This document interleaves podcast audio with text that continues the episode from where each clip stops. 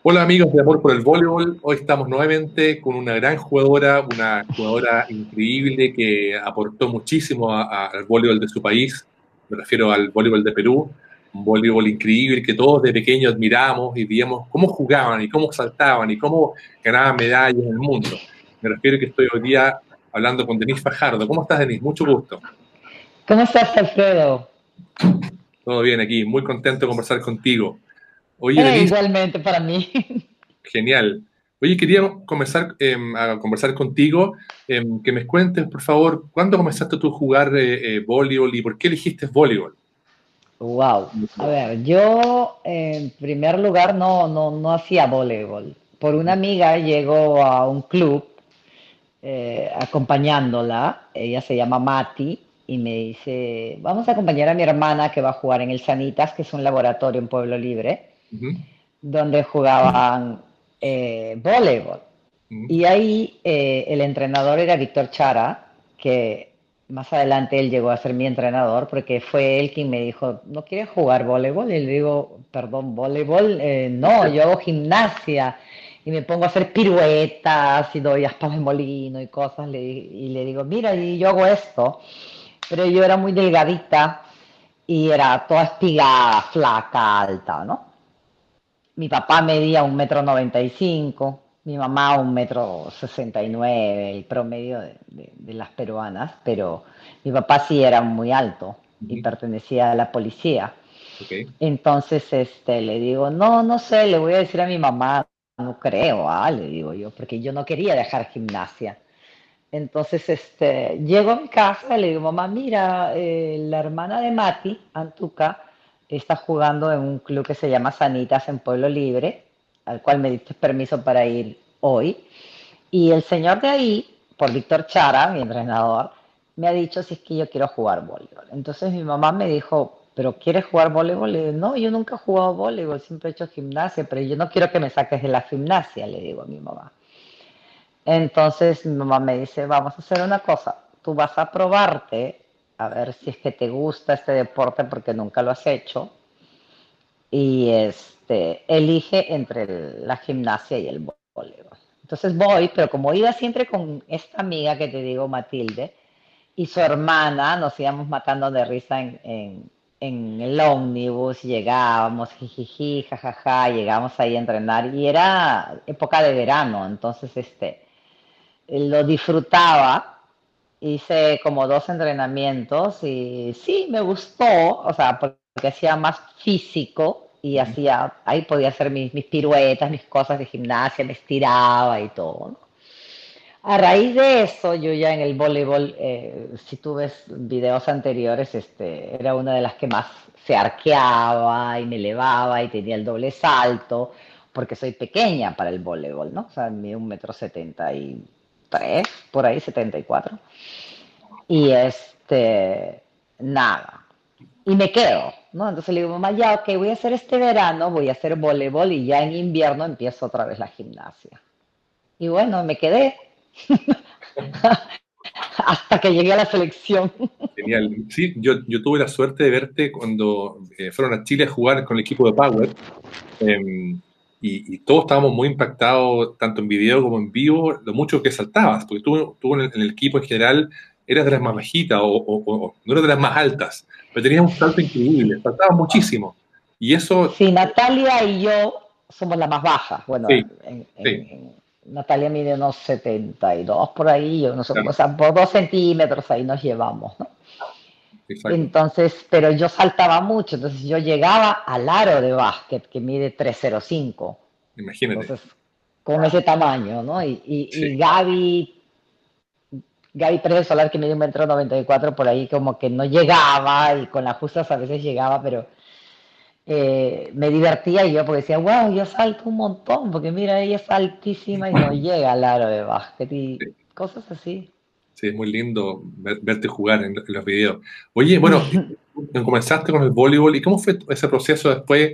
¿Tú jugaste en un club, jugaste en el colegio? ¿Cómo llegaste? Jugué para el Club ah, Sanitas, jugué para el del laboratorio Sanitas, que es el laboratorio que hace las antalginas, las anitropinas, esas cosas, ¿no? Entonces jugaba en la Liga de Polo Libre. Y ahí llegaron Norma Velarde, Lucha Fuentes y Olga Sato a escoger las, las mejores chicas de, la liga.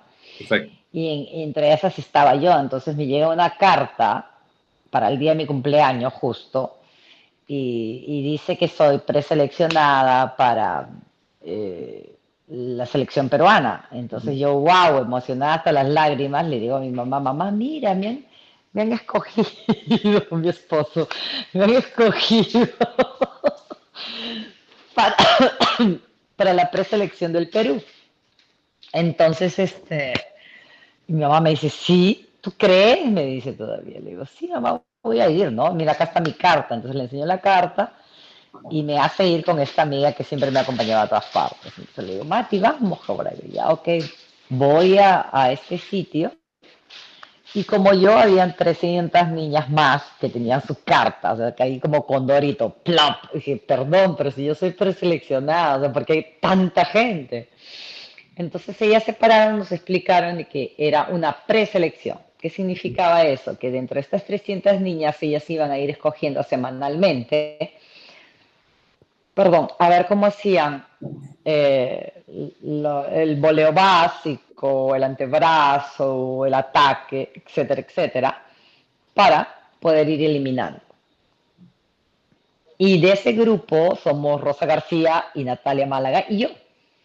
Somos las tres. Eh, y al final quedamos las tres, más nueve chicas más, porque tenían que quedar doce. Iban eliminando, iban eliminando, y no se sabía si te quedabas o no te quedabas, porque eh, Olga y Lucha y Norma, no es que ponían un equipo básico, decían, ya, ese es el equipo que va a competir y se va a ir a Brasil con nosotros eh, en el 80, ¿no? Entonces, este, todas estábamos súper nerviosas y todas decían, ay, viajaré, no viajaré, ay, mamá, no sé si voy a viajar, que por aquí, que por allá.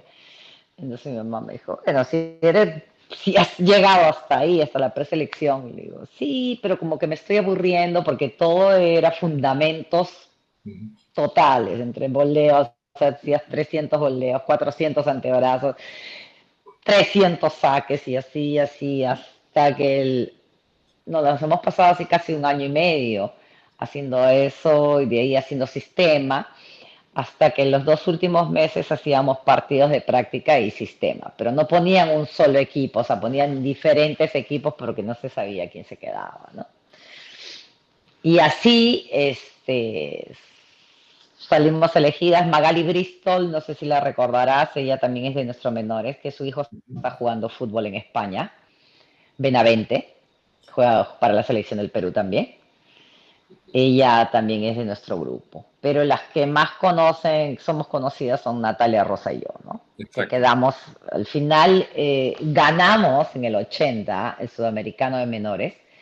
Y cuando regresamos nos dicen, eh, ok, van, eh, va a venir Mambo y este, va a escoger tres niñas para que vayan a la selección juvenil.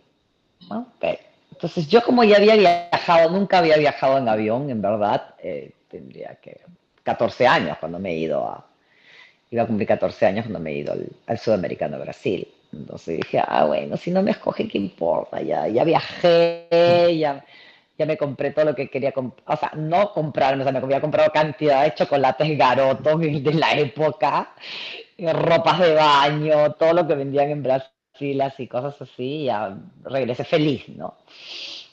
Y total que al final nos dicen, sí, Rosa García, Natalia Málaga y Denis Fajardo han sido preseleccionadas para la selección juvenil. ¡Wow! Otra preselección, dije yo, así acá me la voy a pasar de, de dos años en dos años avanzando con esto fundamentos.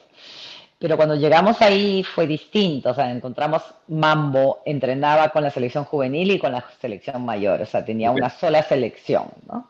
Y así, este, nos fuimos al Mundial del 81, y en el cual yo soy titular.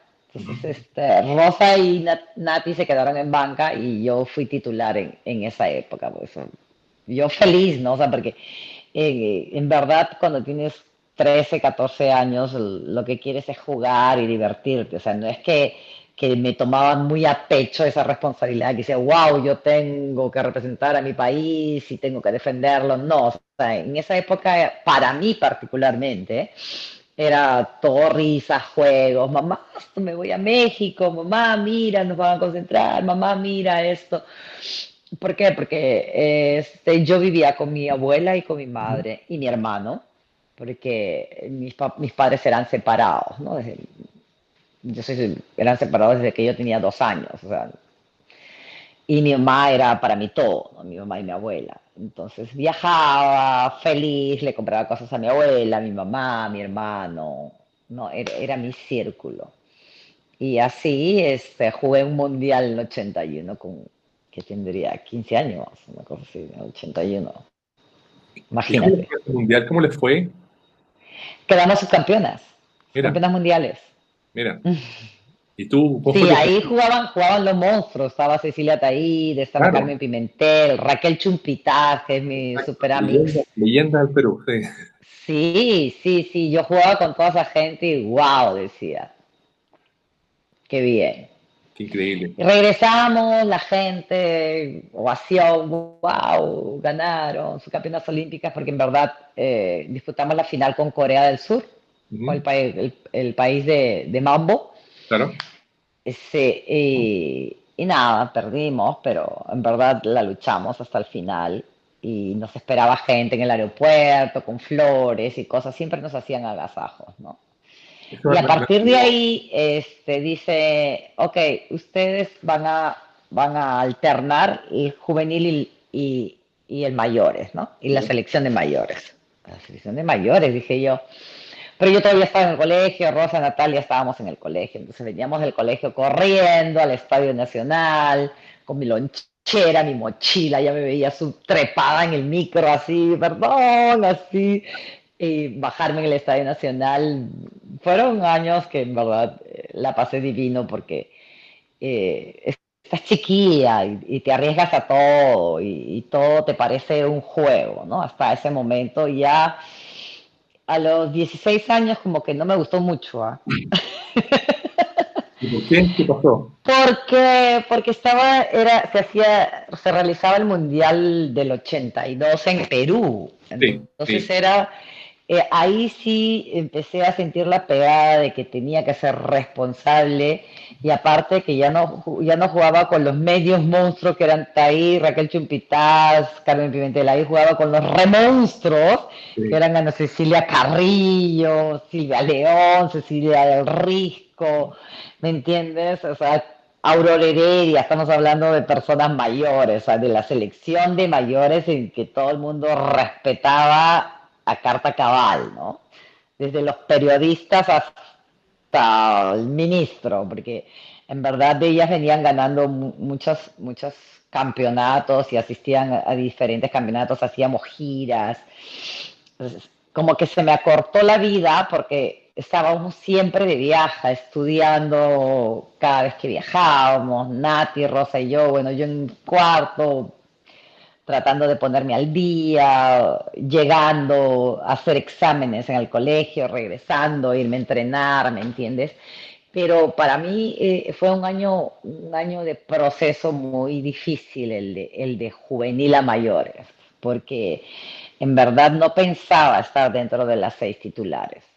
Y me tocó ser titular con 17 años, imagínate. O sea, eh, es una responsabilidad total. Eh, me gritaban de todo. Mm, mira, que tú te tienes que mover por acá, que por tu culpa hemos perdido la pelota, samba canuta, lisura por aquí, lisura por allá. Lloraba todos los días, con eso te digo todo, todos los días. Era una cosa que ya decía, no puedo más. O sea, yo le decía a mi mamá, mamá, ¿sabes que no puedo? Acá me presionan demasiado y todo es mi culpa y todo es mi culpa y no me parece justo porque no puedes reclamar porque ya son mayores, o sea, hay mucha jerarquía dentro de la selección, había mucha jerarquía dentro de las elecciones, de lo cual más adelante nosotros fuimos quitando porque en verdad eh, todos somos seres humanos y no entendíamos por qué. Primero se tenían que bañar las mayores, luego las juveniles y último las, las que recién entraban. ¿Me entiendes? Y yo estaba entre las que recién entraba. Era titular, sí, no cargaba pelotas, era feliz.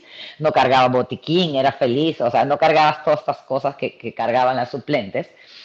pero sí este, lloraba mucho porque sentía mucha presión de, estas personas que, que a la larga me ayudaron un montón, porque eh, si, si, bien es cierto, ellos me decían que todos los balones eran míos, yo tenía que llegar sea como sea a todos los balones. O sea, tengo trofeos, zapatillas y no sé, pelotas de, la mejor defensa de, Perú, en diferentes campeonatos, en Checoslovaquia, en, Japón, en Corea, ¿me entiendes? Todo eso. Pero no, es base a, mi perseverancia y a, los gritos que me mandaban ellas para poder llegar a todas partes. Exacto. Oye, eh, Denise, cuéntame un poco, tú jugaste campeonatos increíbles, mundiales, Juegos Olímpicos, Sudamericanos, Em, tratando de hacer como un recuento eh, difícil, mm. ¿cuál fue para ti como el campeonato que, más te gustó en lo personal, en lo, que a ti más te dio gusto jugar? Porque obviamente quizás hay, un campeonato de oro, pero a lo mejor no te sentiste cómoda, pero para, ti lo personal, ¿cuál fue, para ti el campeonato que, te ha marcado como persona? Yo pienso que el que más me marcó, como te digo, fue el proceso del mundial en, nuestro país, porque porque yo veía a mi mamá en las tribunas, cosa que no lo hemos visto, no lo he visto eh, cuando viajábamos, porque siempre las mamás se quedaban y, veías otra clase de público, con excepción de Nati, que a veces su mamá viajaba, estaba en Estados Unidos o iba a Corea, fue a, las Olimpiadas y cosas así. Pero después las demás no, mi mamá trabajaba, entonces este, se le hacía muy difícil ya viajar. Claro. Y este, ese es uno de los que me marcó, porque ser titular a esa edad, en verdad, de, yo regreso al pasado digo, wow, o sea, ¿cómo he podido tomarme toda esa responsabilidad? O sea, que ellas me hayan enseñado a hacer, a tener ese carácter y decir, no, pues no me van a ganar y yo voy a, voy a seguir de titular y voy a seguir así. O sea, para mí mi guía fue Ana Cecilia Carrillo, no sé si la recuerdas. Sí, sí porque siempre ponían en las habitaciones una mayor, una de la categoría mayor con una menor. A mí me tocaba siempre con Ana C. Ana C me enseñaba a cantar boleros. Me decía, ¿por qué llora? Le decía, pues ya no puedo más, estoy harta que me estén gritando samba canuta por aquí, que por allá, y que todo es mi culpa, que por aquí.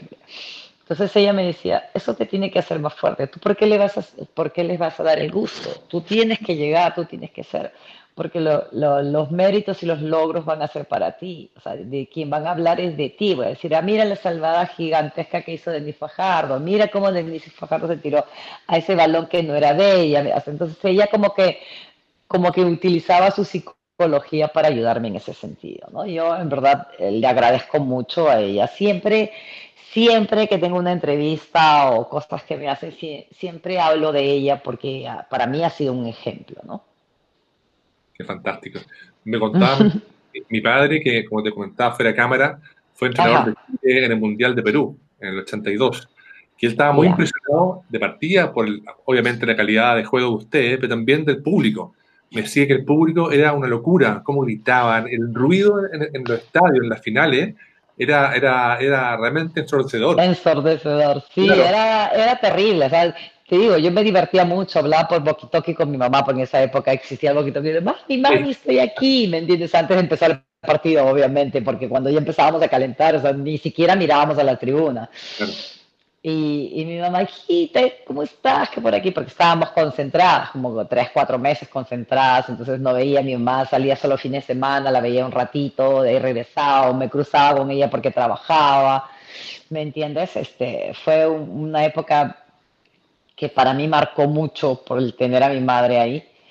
Y este, nada, después es, es, es uno de los pasajes que yo siempre recuerdo y, jugar contra monstruos, contra Flo Hyman, contra Rita Crocker, contra, ¿me entiendes? Contra la selección de Estados Unidos, contra China, contra Lamping, que después más adelante las ves y dices, wow, yo he jugado a esta edad con esas personas, o sea, increíble, ¿no? Pero sí, lo hice. Estaba parada ganando medallas, ganando partidos.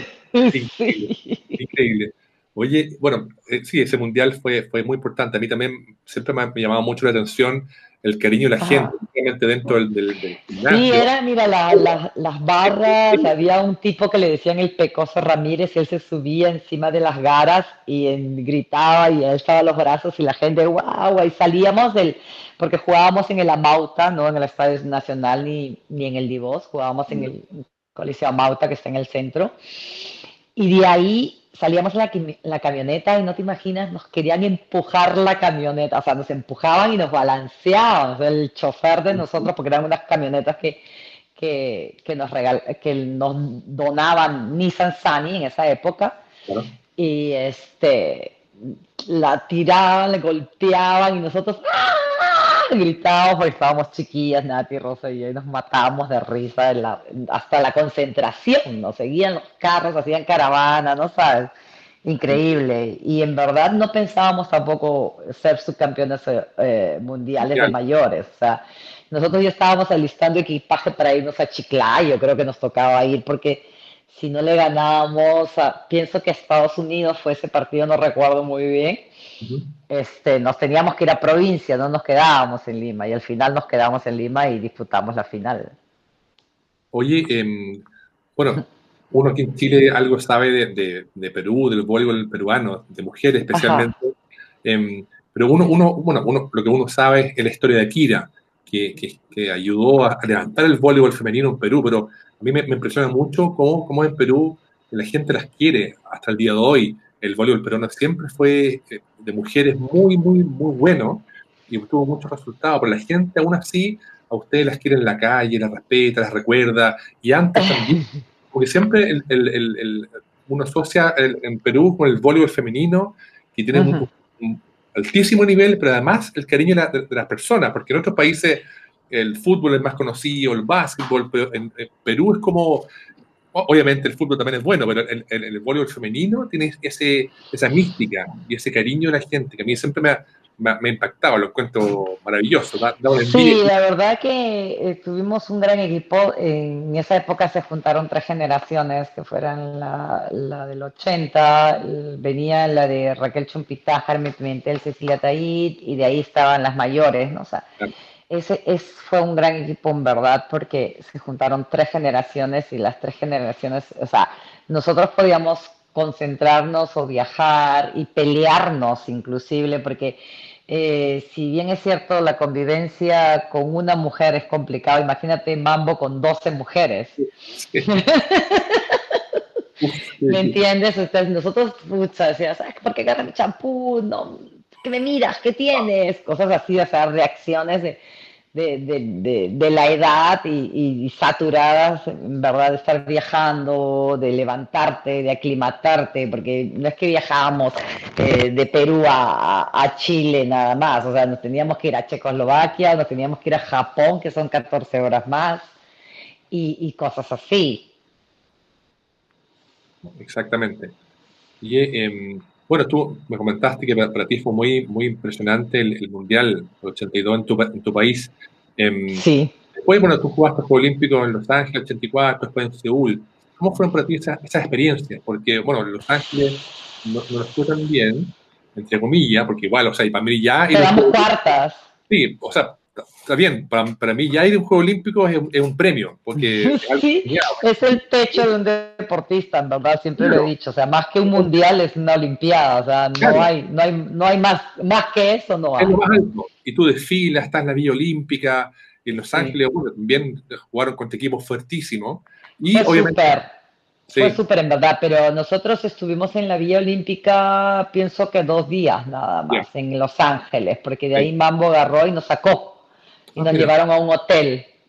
Nos llevaron a un hotel porque dijo que, que no, que estábamos muy alejados de, las habitaciones donde estaban ellos, el cuerpo técnico y nosotros, y no estaba todo, que no era solamente para los peruanos, sino que estaba todo mezclado, entonces nos llevaron a, a un hotel, o sea, ya, ya. tenía las condiciones como para poder eh, salirnos de la Villa Olímpica e ir a otro lado, ¿no? Y, así la pasamos hasta dos últimos días antes que regresábamos para, para las premiaciones, para el desfile, para el cierre de, las Olimpiadas. En verdad yo tengo tres Olimpiadas, la del 80, en Moscú.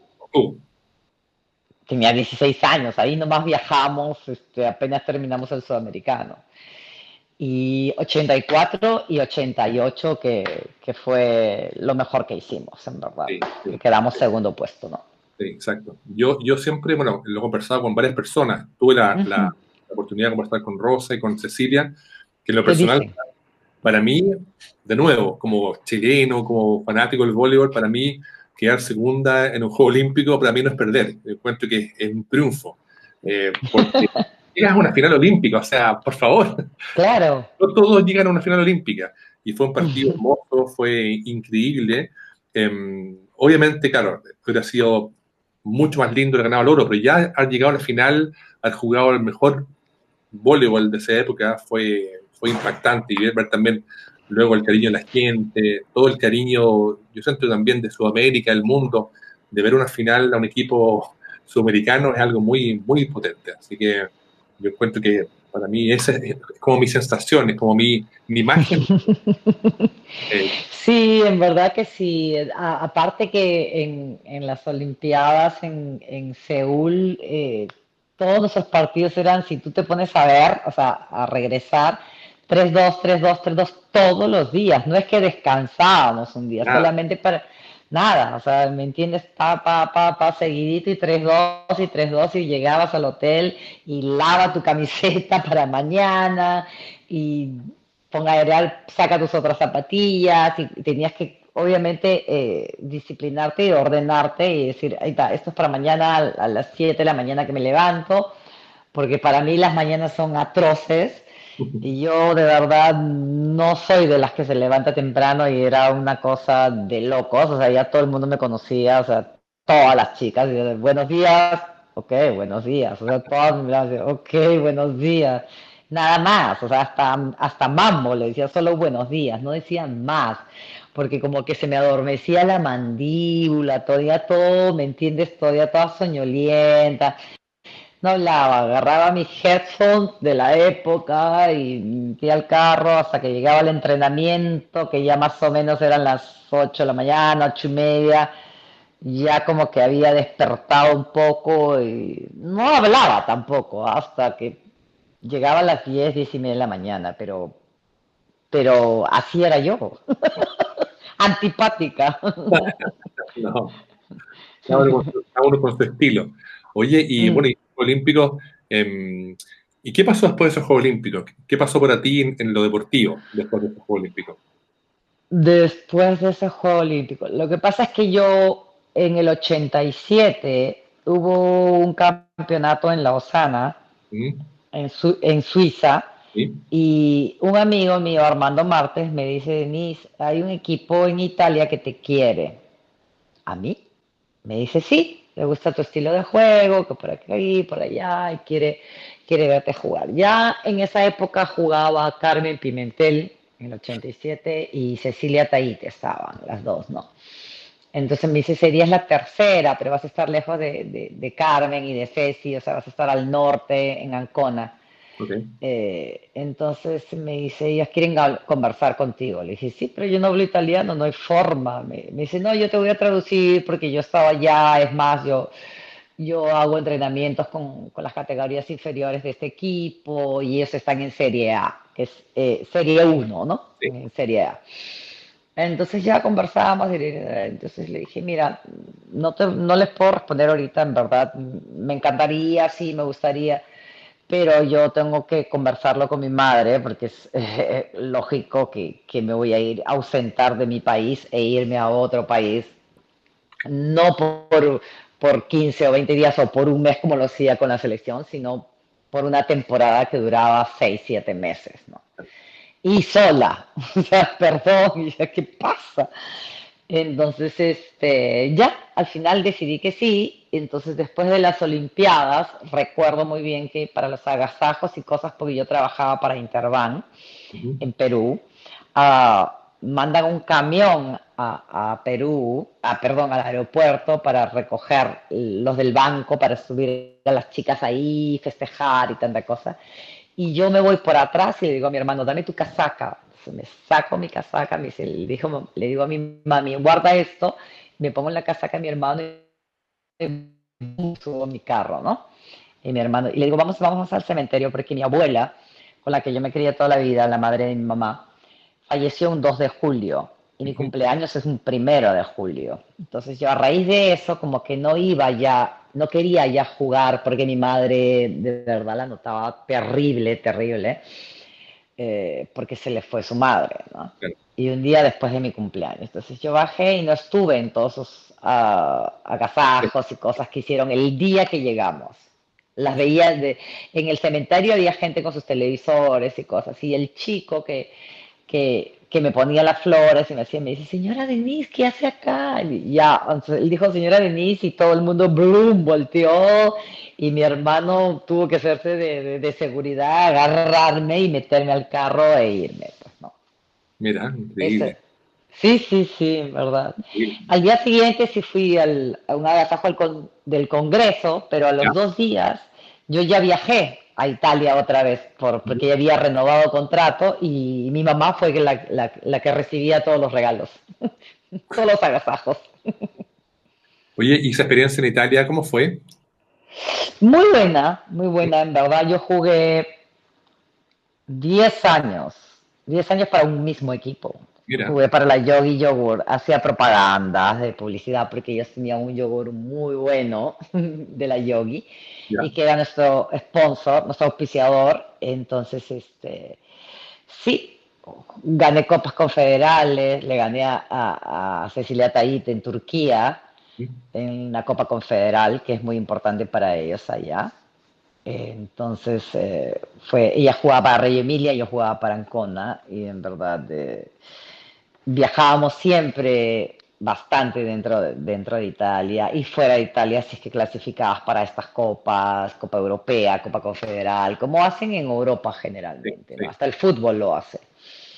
Y sí, sí, para mí fue una experiencia muy, muy bonita. Mi mamá iba cada seis meses, se quedaba conmigo, me cocinaba y cosas así. Me, me, conocí casi todo Italia. Lo primero que fui a conocer fue Venecia, obviamente, porque me encantaba lo había visto por fotos, por película y todo, y era una cosa que, que yo tenía dentro decía, no, te quiero conocer Venecia. Entonces, cuando recién llegué, eh, es invierno allá, me dicen, tú estás loca, ¿cómo vas a ir en invierno a Venecia? No, no, ay, por favor, yo quiero conocer Venecia. Entonces me dijeron, mira, hay un break en febrero, marzo del, del club y ahí te podemos llevar. Entonces fue la primera vez que, que fui, fui así. Ya estaba como que no había, como que no hacía mucho frío. Yo, por ejemplo, entrenábamos en la noche y salía con el cabello mojado y ahí estaba pues menos tres, menos cuatro y salía de ahí a mi carro y cosas así. Y obviamente en, principio no me, no me, chocaba tanto porque yo venía de un, de un clima más húmedo que frío, entonces allá era más frío que húmedo, entonces como que no me, pero ya a partir del segundo tercer año ya tenía que vacunarme, me vacunaban sí o sí para, para no resfriarme ni nada y, y este, me regalaban secadora de pelo a cada rato, porque yo salía siempre con el cabello mojado. ¿Qué jugaste en Italia, en tu, en tu, equipo? Porque 10 años el mismo equipo es, es, harto, no es, no es muy común. Sí, dicen que es bueno, ¿no? El primer año eh, Estuve sola, de ahí eh, jugó conmigo Sonia Heredia, si la recuerdas, Sonia jugaba por mi equipo, pero al, al, tercer año, al segundo año de Sonia, Sonia se fue a Perú ya a jugar con Carmen Pimentel por el clima, un poco, eh, era mucho más amiga de, Carmen, o sea, ellas habían estudiado sus, juntas en el internado y todo, entonces este el, equipo de Carmen la quería, entonces Carmen la convenció y se la llevó. Y a mi equipo vinieron brasileras, Ivone de Souza, que jugaba para la selección de, Brasil.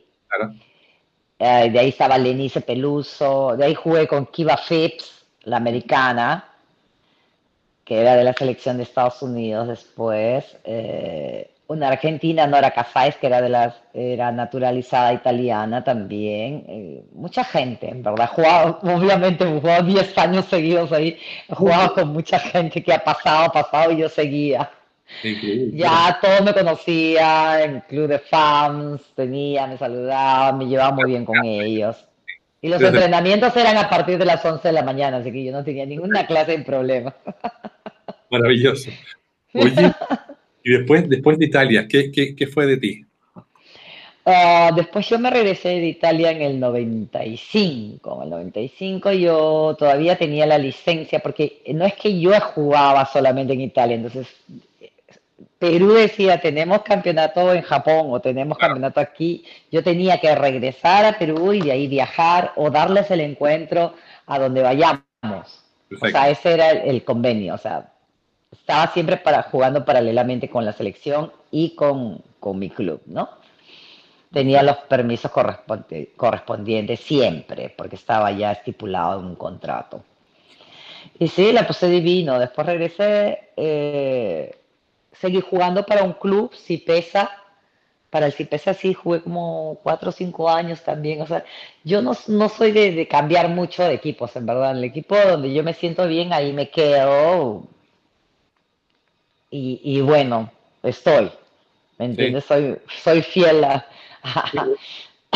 al equipo. Fantástico, porque en general lo que uno sabe es que la gente va cambiando de club, está dos, tres años, cinco años, ya, y vas como cambiando, pero 10 años es, notable. Oye, Denis, y cuéntame un poco, bueno, eh, después del voleibol, em, ¿cómo, ¿cómo, ves tú hoy día el, voleibol? Porque yo he conversado, he tenido la suerte de conversar con mucha gente, entrenadores, jugadores, y que, obviamente comentamos que el voleibol ha cambiado mucho. Las reglas de juego, la misma transmisión que hoy día es prácticamente todo por internet y con redes sociales uno puede ver y rever y mil veces un partido. Antes era muy difícil ver un VHS, menos televisión. Em, ¿Cómo ves tú hoy día el voleibol eh, eh, y tu mirada personal al respecto de cuando tú jugabas al voleibol de hoy día? ¿Cómo, cómo lo, lo, ves tú? Uy, ha cambiado muchísimo, en verdad ha cambiado muchísimo, pero yo pienso que es bueno, porque ahora ya no es que tengan jugadoras de mi talla o de la talla de Nati o de Rosa, o sea, ahora tienes de un 80 para arriba, o sea, no hay forma de que... O sea, yo lo único que podría hacer es libero, solo libero, no, no hay de otra, ¿no? Pero pero en la época nosotros podíamos jugar. Yo sí, te digo, tenía la oportunidad, trabajaba para un canal de televisión acá en Lima y este, comentaba los partidos de las chicas. Y entonces, este, y ponerme al día en, lo que son estrategias, en los cambios, en el puntaje, en el que solamente haces un saque y ya el otro equipo si perdiste se hizo punto me costó, me, costó un poquito, ¿no? Pero después, este, paralelamente yo tenía, mis, eh, inicié academias de, de voleibol en, Miraflores, en San Miguel y en Surco. Entonces, este, manejaba mis redes de, de, academia que no la puedo hacer ahora. Eh, por, por, todo lo que está pasando y porque, si bien es cierto, no sé si te enteraste, yo tuve cáncer en el 2011, entonces soy una persona de alto, pero de alto riesgo, no de tamaño, de alto riesgo. Sí, sí, Entonces, este, mi esposo me tiene secuestrada en la casa. Hoy día la salud es lo más importante. sí, sí, sí. Oye, sí, y, y, ¿cómo ves tú hoy día el voleibol en Perú? ¿Cómo lo ves hoy día, el voleibol femenino? Tu mirada un poco... Eh, lo, que, ah. lo que pasa es que, como, como decían mis compañeras, este, hemos, hemos decaído bastante. ¿Por qué? Porque en, la época ellos, la gente que, que, venía dirigencialmente no supo, ¿me entiendes? Eh, seguir captando niñas para decir, bueno, fulanita y menganita ya se van, acá tenemos a estas personas. O, sea, ellos se pusieron las pilas al final y en verdad están pagando ahorita los derechos, porque eh, el voleibol eh, tenemos a una Angelita Leiva que es un monstruo, que es una de 12, ¿me entiendes? Entonces, este, por ahí puede ser una Maggie Laura, que no sé si las conoces en verdad, eh, ya tienes dos, pero que eh, no hay más, o sea, para de contar porque las demás están justo al, nivel de club o al nivel de las otras chicas porque todo el mundo nos gana, o sea, no, no, yo no le echo la culpa a ellas, eh, en verdad, pero sí deberían poner más de su parte, unirse, porque como te contaba antes, nosotros nos discutíamos, nos peleábamos, hacíamos grupos, grupo de a uno, grupo de a dos, grupo de a tres, pero a la hora que entrábamos en la cancha éramos uno solo, Alfredo, no, no había de otra, o jugábamos o jugábamos porque queríamos ganar, ¿me entiendes? Yo pienso que eso se debe meter ellas en la cabeza, decir, mira, ok, podemos tener miles de diferencias, pero entremos a la cancha a jugar, a guerrear, a dejar todo lo que tengamos que dejar para poder salir adelante y dejar bien puesto el nombre del Perú. Eso es muy cierto, es muy cierto. Yo, yo en el fondo pienso y también veo em, como, como filosofía deportiva que cuando uno tiene generaciones previas que han sido tan exitosas, me imagino que es motivarse por ojalá llegar a, su nivel y ojalá superarlo. O sea, sí, sí. en forma, en forma teórica, ya, hacerlo Y, lo que tienen en el Perú los periodistas, soy amiga, muy amiga de muchos periodistas, pero es, es, es eso de, compararte con, con, la generación actual y, y, con nosotros, que en verdad, como te digo, fue una época de oro porque eran tres generaciones en las cuales Mm, ganábamos todo, o sea, nos, invitaba, nos invitabas a tu barrio y ganábamos, ¿me entiendes? O sea, todo, todo habíamos ganado, todas las copas, Copa Europa, eh, Centroamérica, Panamericanos, Sudamericanos, Bolivarianos, ¿me entiendes? Todos los anos, como lo dije en una entrevista anterior, pero ganábamos. Entonces, no nos pueden comparar con, con las niñas, con las generaciones de ahora, en verdad, porque yo, en el lugar de ellas, me sentiría pésimo, decir, pucha, estas todas han ganado y todo el día nos machacan que, y que ellas, y que ellas, y que ellas, ¿no? Entonces, se lo dije a un periodista la vez pasada, le dije, lo que pasa, nosotros no es que, o sea, estas niñas de la época nos tienen un poco de, no, no de cólera, pienso de que fastidio, porque en todo momento ustedes les meten nuestros nombres, o sea, no es que nosotros salgamos a decir, ay, nosotros somos mejores que ellos, no, o sea, simplemente la carta lo dice, el papel lo dice, o sea, nosotros no, tenemos ni que decir qué, qué cosa hemos sido, porque en verdad eh, eh, ganábamos todo. Y, ellas, oye, yo me pongo en el lugar de ellas como comentarista y decía, yo me pongo en el lugar de ellas, le decía a Gustavo, un chico que comentaba conmigo, me sentiría una hormiga, para decir, estos son unos monstruos y quieren que nosotros superemos, las superemos a ellas y en verdad no hay forma, no hay de dónde, o, no nos acoplamos bien, o ¿me entiendes? O sea, yo también trato de, ponerme en la cabeza de ellas porque, como te digo, tengo academias y, y, trato de explicarle a mis niñas que todo tiene que ser con disciplina, si quieres llegar a algo o ser alguien. Todo ese proceso de disciplina. Si tú quieres ser un mejor abogado, tienes que tener disciplina. Si quieres ser un mejor deportista, tienes que tener disciplina con lo que tengas que hacer tienes que integrar siempre la disciplina y siempre es lo, primero que yo hago, ¿no? Entonces, y les inculco y me estiro con ellas al piso y juego con ellas y me bromeo y tienes que utilizar la psicología. O sea, para ser entrenadora no es fácil. No sé si tú eres entrenador, pero de verdad es bien complicado. Pienso que para varones debe ser mucho más, mucho más fácil porque en verdad los hombres son mucho más toscos, ¿no? Pero con las niñas como que tienes que tener bastante muñeca, son susceptibles, otras no, ¿me entiendes? Eh, hay niñas que vienen de padres separados, niñas que tienen eh, hogares muy bien constituidos y, se mezclan todas. Yo tengo mi academia de toda clase y a ninguna discrimino. Para mí todas son mis, alumnas y punto. Es verdad lo que dices tú de la, disciplina. Eh, hablaba con Cecilia, con, Rosa, con, al respecto de la disciplina que imponía Mambo. Parece que, parece que era, muy estricto y, al parecer llegabas tarde de entrenamiento y das vuelta castigada. Ay, era terrible. Un tema muy terrible, lo que contabas también de la jerarquía, de las mayores. Bueno, ha sido muy duro, pero quizás también te ayuda a formarte, pese a lo duro, lo difícil, pero gracias a eso ustedes fueron lo que fueron. Em, y como tú comentabas, también debe ser muy difícil para las jugadoras de hoy día tenerla a usted como, como referente, porque ustedes ganaron. Lamentablemente aún no, pero, pero como te decía yo antes, yo, yo creo en lo personal que debe ser una motivación. Qué, rico tener en tu país gente que fue tan buena y pucha, yo me, motivo por ser tan, tan bueno como... Y superarla, ¿no? Yo, yo eh, te digo, comentaba en los comentarios que hacía, o sea, cómo me, me gustaría que en verdad me decían, porque, ay, pero tú te pareces, eh, Angelita Leiva se parece a ti, porque salta así, no es tan alta. Digo, son otras épocas, no pueden comparar nuestra generación con la generación de ella, que ganen todo lo que quieran y que nos superen si quieren. Yo voy a ser, me voy a sentir feliz y orgullosa porque van a sacarse la mugre por nuestro país y ser mejores que nosotros, ¿me entiendes? Absolutamente. Oye, eh, absolutamente. Mira, la verdad que, que, para mí, como te contaba, fuera cámara y en cámara, es siempre una alegría hablar con, con, gente como tú que, que fueron tanto para el, para el, deporte, para el voleibol, para el voleibol peruano, sudamericano, em, y, la verdad que em, tuve la suerte de, verlas jugar. Mi papá las vio, a muchos amigos las vieron jugar ustedes o jugaron en contra. Y, bueno, la familia del voleibol mundial eh, tenemos idiomas en común, el idioma del voleibol, de la cancha, la pelota, el esfuerzo, la disciplina, el amor por, por un voleibol que es tan, tan lindo. Y hoy día, bueno, en pandemia es mucho más difícil. Y, ah, sí.